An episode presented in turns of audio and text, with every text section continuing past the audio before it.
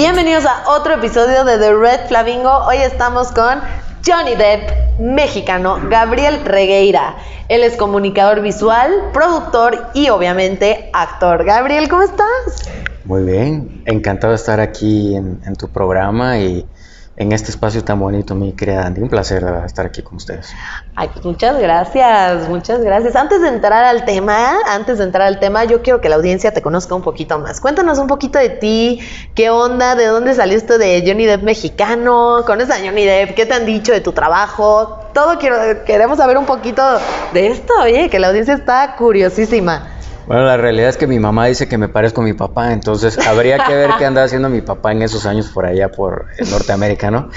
Eh, mira, esto es algo muy curioso, no es algo realmente planeado, es algo que se ha ido dando de manera furtiva, aunque yo no creo en las casualidades. Por vicisitudes de la vida, yo estuve viviendo fuera de México, terminé actuando también fuera de México, escribiendo, haciendo cosas fuera de México.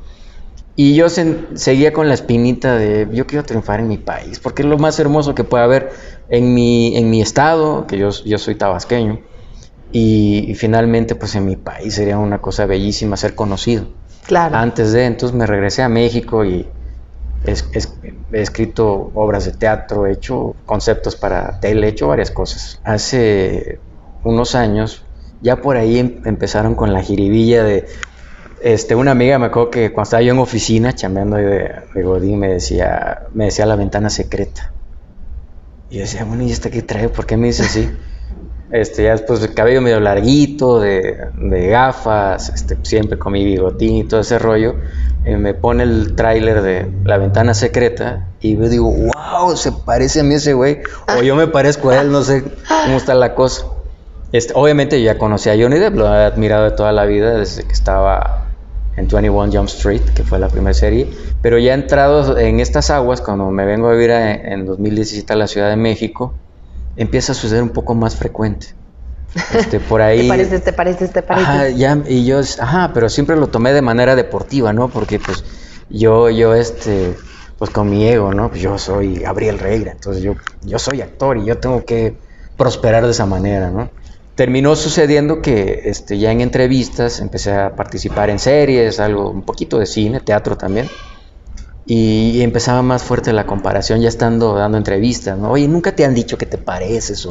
y yo siempre me, este, pues me, me, causaba gracia y vacilaba acerca de eso. Y llegada a estos tiempos pandémicos, me quedo sin trabajo. Estaba yo ya en una serie de Hollywood, estaba a punto de iniciar temporada de teatro en una obra muy bonita entonces viene la pandemia, me quedé sin nada. Y empezar de cero, mijo. Y empezar de cero. A picar piedra, pero que en eso sale todo el juicio y todo el rollo. No, bueno, eso ya fue más para acá. Hace como año y unos mesecitos, este, se me ocurre descargar TikTok. Ya me habían dicho varias veces, o sea, no, esa cosa. Es de chavo. Es de chavo, pues, y aparte no, trae ahí sus cosas conspiranoicas y todo. Eh, debo aceptarlo, lo dije y me, oponía yo, pero ya sin chamba, este, ya pues cuando... modo, vamos a darle al TikTok. Ya sí, ya nada más había latitas de atún para de vez en cuando ahí en la alacena, entonces dije, pues vamos a ver qué sucede.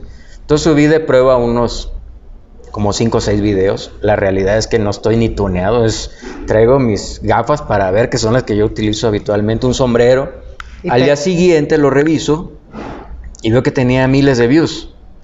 Y yo dije, esta cosa está fallando. Entonces desinstalé la aplicación y la volví a instalar y vi que tenía el doble o triple de views. Y dije, no puede ser que esto me esté sucediendo a mí.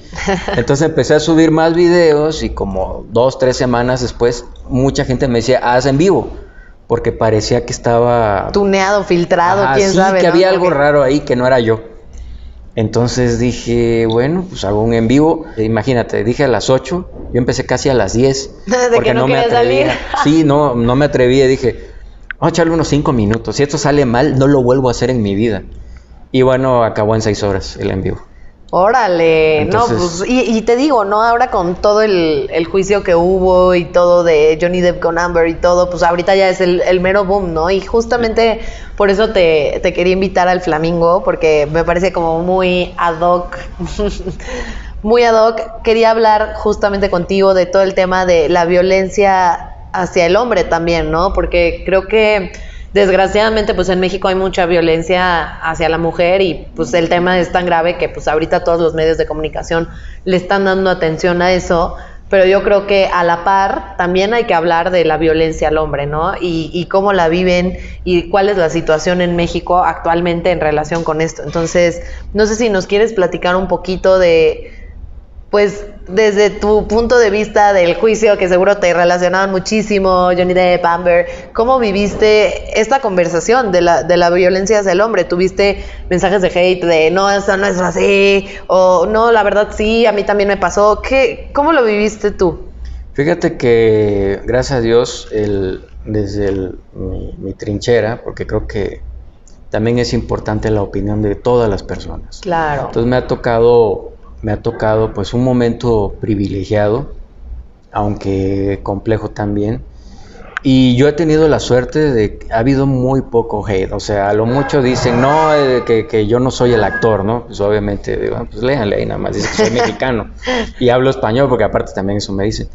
Y lo que sí ha sucedido es que eh, varios hombres se han acercado a mí, se han identificado porque de alguna manera me conectan, como tú dices, y se han prácticamente confesado conmigo y digo, Dios mío, yo, no soy quien para dar mi opinión, simplemente escucho y te espantarías de la cantidad de hombres que me han platicado acerca de violencia que están viviendo o que han vivido en algún punto de su vida. Eh, lo único que les digo, hermano, este, tienes que buscar apoyo porque traes eso trabado ahí en el corazón. Pero cosas muy, incluso algunos la han vivido y no se han dado cuenta que la han vivido porque esto viene desde el aspecto psicológico, emocional, este, se han dejado eh, violentar sin darse cuenta. Y yo creo que el, tema en términos generales este, afecta mucho y es un, un, tema que tiene que ver mucho con la ignorancia, porque no sabemos hasta dónde podemos permitir ser violentados o en qué punto estamos siendo violentos con alguien, es ignorancia, de verdad. Eh, eh, desde el momento en que ponemos apodos o insultamos a una persona, ya desde ahí no tiene que ser tu pareja, o sea, hay, hay este, incluso entre amigos se da mucho el, sarcasmo, el humor negro y, a veces es demasiado ofensivo. En el, en el momento en el que estamos ahorita, yo empecé a escribir por ahí una, un, tratamiento para una novela que tiene que mucho que ver con la violencia hacia la mujer. Y creo que digo, si está sucediendo no es nada más porque de, buenas a primeras se le haya ocurrido a, un grupo de mujeres decir, este, esto está pasando. Y yo creo que esto también deriva de ahí. Si, si tantas mujeres están este, alzando la voz, no es de gratis. también hay un, hay un antecedente histórico en, en, nuestro país y en general en Latinoamérica y en el mundo, porque incluso está en Rusia el índice de violencia contra la mujer es muy elevado. Pero eso no exime a que también esté sucediendo hacia hombres. Y lo más curioso es que es un dato muy, muy amplio. Hay muchos hombres que lo están pasando, pero por cuestiones sociales no se atreven a decirlo, porque qué vergüenza decir, este, mi pareja me, me, insulta o me golpea. O, de verdad que por, por nuestra idiosincrasia, la mayoría de los hombres siente vergüenza y por aquí viene también, se va colando un tema que, del que no se habla mucho, que también existe la violencia eh, de pareja entre, eh, en, en, el mismo género. Claro. Es decir, mujer que violenta a mujer y hombre que violenta a hombre y que también, como no está en el canon, se mantiene oculto, se mantiene en silencio. Sí, es cierto, ¿eh? ahora que lo mencionas, como que uno piensa en violencia de género y piensas de hombre a mujer, primero, ¿no? Primer estereotipo. Y segundo estereotipo, pues de mujer a hombre, ¿no? O sea, pero como que no se habla mucho en parejas eh, homosexuales, lésbicas, o de cualquier género u orientación sexual, no se habla de, de, que esto sucede. También ahí, al final la violencia es más bien inherente al humano, ¿no? No, no al género. Eh, pero me parece muy interesante. Hay algunos datos de, por ejemplo, del INEGI, que nos dice que el maltrato hacia el hombre casi hay un 25% de, de, denuncias y que aún así, de un total de 5.632 personas denunciadas por violencia doméstica, el 76.2% fueron hombres y el 23.8% fueron mujeres, ¿no? O sea, realmente aquí hay un tema en números de que los hombres no están denunciando, ¿no? O sea, el hecho de que el INEGI tenga datos. Para empezar, cuando yo me puse a estudiar para esta entrevista, no manches, me costó muchísimo trabajo encontrar datos de estadísticos de violencia hacia el hombre. Y no porque no los haya, sino porque no se habla de esto, ¿no?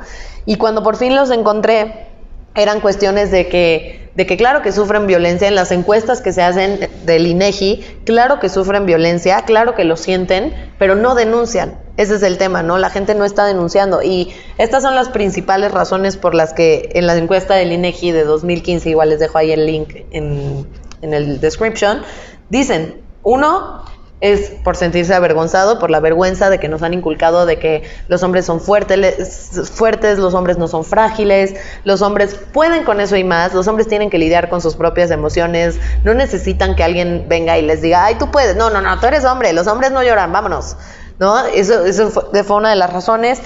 La segunda es dificultad para que la autoridad les crea. O sea, muchos hombres no están denunciando porque se sienten incómodos de que van a llegar al Ministerio Público y la autoridad no les va a creer, porque ahorita hay cierta inclinación hacia otro género, ¿no? Entonces, y como dices, no es de gratis, ¿no? Obviamente hay un contexto histórico, estadístico y fundamentado, pero pues al final del día la autoridad es la autoridad y no debería de tener ninguna inclinación a pesar de, este contexto, ¿no? O sea, debería de atender a los hechos de, los, del asunto y esto ha hecho que los hombres sientan que la justicia no está de su lado que nadie les va a creer y de hecho es algo que vimos en el caso de Johnny Depp precisamente en una de las grabaciones que Amber le dice, ay, ándale, ve, ve y a ver quién te cree, a ver quién te cree, güey, que yo soy la que te violenta a ti, ¿no? Y creo que muchos hombres están en, en esta.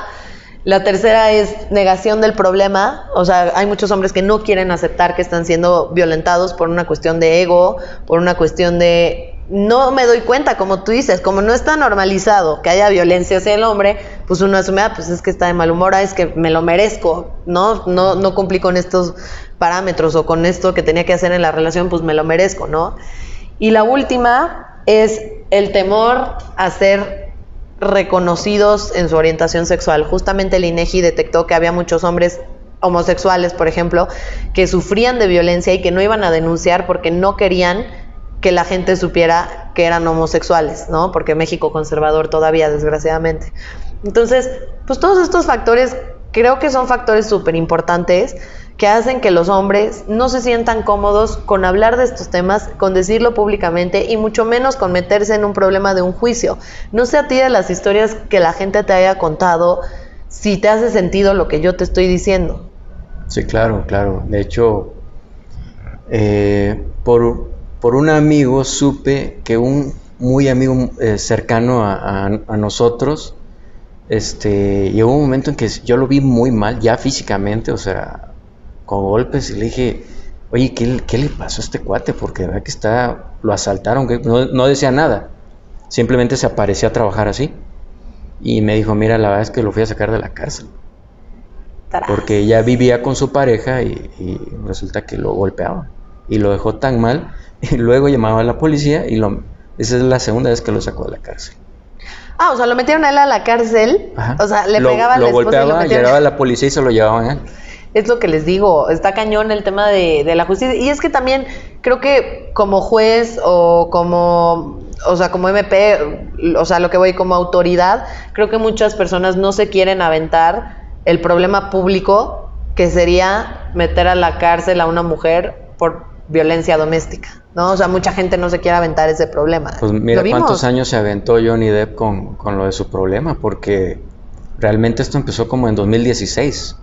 Y mira a qué fechas estamos y apenas se aclararon las cosas. Digo, al final eh, creo que fue una situación que se debió haber resuelto en pareja. Evidentemente, pues ahí hubo intereses económicos y desprestigio, hubo demasiado, o sea, No le daban chamba, Johnny Depp le quitaron chamba por, por, por, por, los rumores previos a que entre que sí o no en el juicio, le quitaron muchísimos proyectos. Y fíjate la falta de ética ahí de, por ejemplo, la, la escritora J.K. Rowling, al principio, de, cuando empezaba todo esto, decía, no, no, pues eso no me importa, esos son sus problemas personales, el señor está trabajando conmigo. Y después cuando sale lo del diario este que se hace el juicio allá en, UK, este, pues se la, se la bola, ya no habló, ya no dijo nada.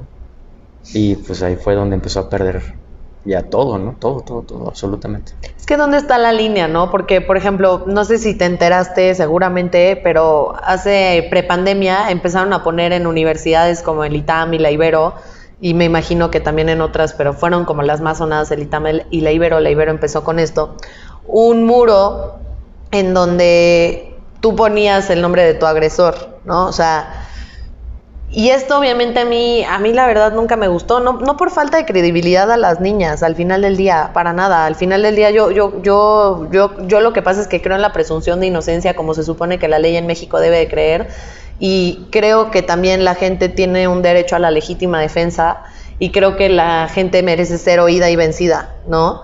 Entonces, como que el hecho de que hoy en cualquier Twitter que puedas poner, ay, tal persona me hizo esto, en cualquier, o sea, me parece, no, no creo que haya un tema de credibilidad. Si la persona lo está diciendo, lo está diciendo por algo, cualquier razón que, que sea, ¿no? Pero sí creo que sí debe de haber una mejora en las autoridades en cuanto a, por ejemplo, pruebas, ¿no? A ver, si tú ya ventilaste esto públicamente antes de traerlo a juicio, pues a ver qué pruebas vamos a tomar en cuenta y qué pruebas vamos a desestimar, porque al final del día, pues todos los jueces, este, y, y ministerios públicos y todo esto son humanos, ven las noticias, tienen sentimientos, tienen hijas, tienen, y, claro que esto, que esto impacta, ¿no? No es como que cuando estás resolviendo un caso te aíslas y solamente ves los hechos y no te impacta nada de lo que está pasando alrededor. Claro que no. Tanto las empresas han corrido a gente por, por temas de, de que se dice que es una persona violenta, como personas se han ido a la cárcel por esto, por temas mediáticos, por temas, y por eso, la, por eso los hombres tienen miedo de hablar. O sea, yo no estoy criticando a las mujeres pero yo lo que estoy diciendo es, claro que tendrías miedo de hablar. Si estás en un mundo o en un país en el que no se te va a escuchar, en el que vas a ser el malo de entrada y tú tienes que probar todo lo contrario sin que haya parámetros. O sea, yo, no estoy diciendo no denuncien a los hombres, yo lo que estoy diciendo es pongamos parámetros un poquito más em, formales, ¿no? Para, para hacer este tipo de cosas, este tipo de decisiones la verdad creo que la credibilidad de, de, las personas, la carrera, su reputación, cuántos años Johnny Depp no le afectó esto en su reputación, en, sus, en, su vida emocional, cuántos amigos no le dejaron de hablar. Irónicamente, fíjate que es, eh, su ex esposa y, parejas que tuvo salieron a defenderlo. O sea, porque se sintieron ofendidas ah. por lo que se está diciendo de él. O sea, Winona Ryder al final dijo, no, pues más bien yo fui quien lo trató bastante mal. Este, ya es que le prendió fuego en la cama. Pobre güey, o sea, a ese güey le pasaba de todo. Y este, su ex esposa dijo, no, yo lo defiendo completamente. O sea, es el papá de mis hijos, nos separamos por otras circunstancias. Y finalmente, pero jamás, jamás se portó así conmigo. Y este, bueno, una, una buena lista de, de mujeres que en lugar de les quisieron sacar algo negativo, y terminaron apoyándolo. Que las llevó Amber así como de testigo y bolas, ¿no? Tras. Totalmente diferente. Creo que eso es muy importante, tener una red de apoyo como hombre. O sea, creo que si les podemos dar algunas herramientas para, para tratar de, de luchar con la violencia masculina es, número uno, tener una buena red de apoyo. O sea, tener personas del otro género que el día de mañana te puedan apoyar, te puedan sustentar que eres una persona de bien, si es que eres una persona de bien.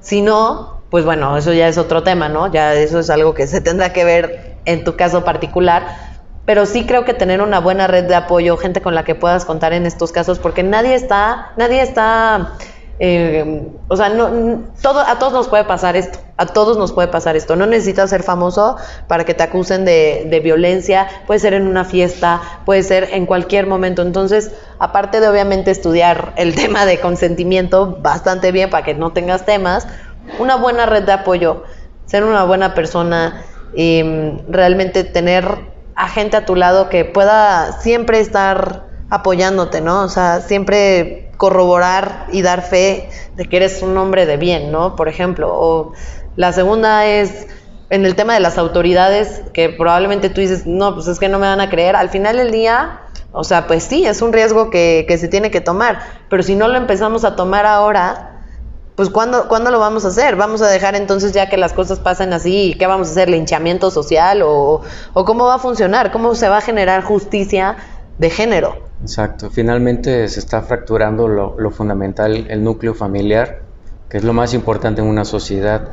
Y si navegamos con conocimiento y con conciencia sobre todo, de que sonará muy romántico, pero realmente no hay persona mala, sino las circunstancias en las que se ve envuelta. Y esto es universal. Nuestras mismas células se comportan de esa manera si contaminamos nuestro cuerpo con alimentos o con sustancias externas que lo vuelvan hostil, nuestras células se, transforman en, algo este, en contra de nuestro propio cuerpo. Imagínate a nivel social lo que puede suceder si no tenemos esa conciencia, si no mantenemos una alimentación social coherente, con conocimiento, con respeto sobre todo. Totalmente. Y, y, yo creo que otro consejo que les daría es realmente no tener miedo a empezar a trabajar sus emociones, a trabajarlas y a expresarlas, porque como uno de los puntos importantes que mencionamos es mucha gente no lo quiere admitir, no lo quiere reconocer o no lo sabe identificar. Y esto es porque se les ha enseñado a los hombres que la gestión de emociones es cosa de niñas, ¿no? Entonces realmente creo que pues creo que es muy importante que, que, empecemos a normalizar ir a terapia, empecemos a normalizar compartir nuestras emociones, abrirnos. Yo sé que es muy difícil, bueno, no me imagino, no soy hombre, pero, pero me imagino que debe de ser muy difícil abrirte emocionalmente en una sociedad así. Pero pues ese es mi, mi consejo. ¿Tú qué le dejarías a, los hombres que sufren violencia allá afuera? ¿Qué les podrías aconsejar? Pues sí, es, es muy complejo por el todo el legado histórico que tenemos. Luego por eso hay violencia en los estadios, porque es un lugar donde se va a fugar todo lo que se trae guardado en el corazón. Entonces, pues nada, hay que, hay que empezar a hablar este, con nuestra pareja o con la persona que emocionalmente está más cerca de nosotros, buscar la manera de desahogarse, no tiene nada de malo, hay que quitar ese paradigma, ese estereotipo de el hombre no debe llorar y por favor ya no se lo digan a los niños. Sí. Porque pues, de ahí empieza el, daño, ¿no? Y expresarse, tratar de, eh, entablar el diálogo. En un inicio, escúchame, no me gusta que me hables así, por favor, o mediarlo sin agresiones, sin insultos, para evitar precisamente que esto llegue a otro nivel y termine siendo violencia, porque pues al final la violencia es la llamada de atención de que hay, hay una alerta emocional, ¿no? somos violentos porque tratamos de protegernos. En algún punto todos hemos sido violentos o violentados sin darnos cuenta. Por eso necesitamos tener conocimiento de qué es lo que estamos haciendo y cómo nos estamos comportando, ¿no? Pues nada, hay que, hay que hablar, hay que decir las cosas. Hay que hablar, hay que decir las cosas y si sufres de violencia, también habla. Así como hay muchas asociaciones de mujeres, también hay asociaciones de hombres que apoyan, yo se las voy a dejar ahí en el Instagram. Hay, hay personas que también, hay organizaciones que se dedican a apoyar jurídicamente de manera pro bono a los hombres que sufren de, violencia doméstica y de violencia eh, en, en su persona, ¿no? Entonces, hablen, yo sé que da miedo, a las mujeres también nos da miedo. Cuando tenemos un agresor, también nos da miedo y créanme que si ahorita tantas mujeres están hablando allá afuera es porque se animaron a hacerlo con todo el miedo del mundo.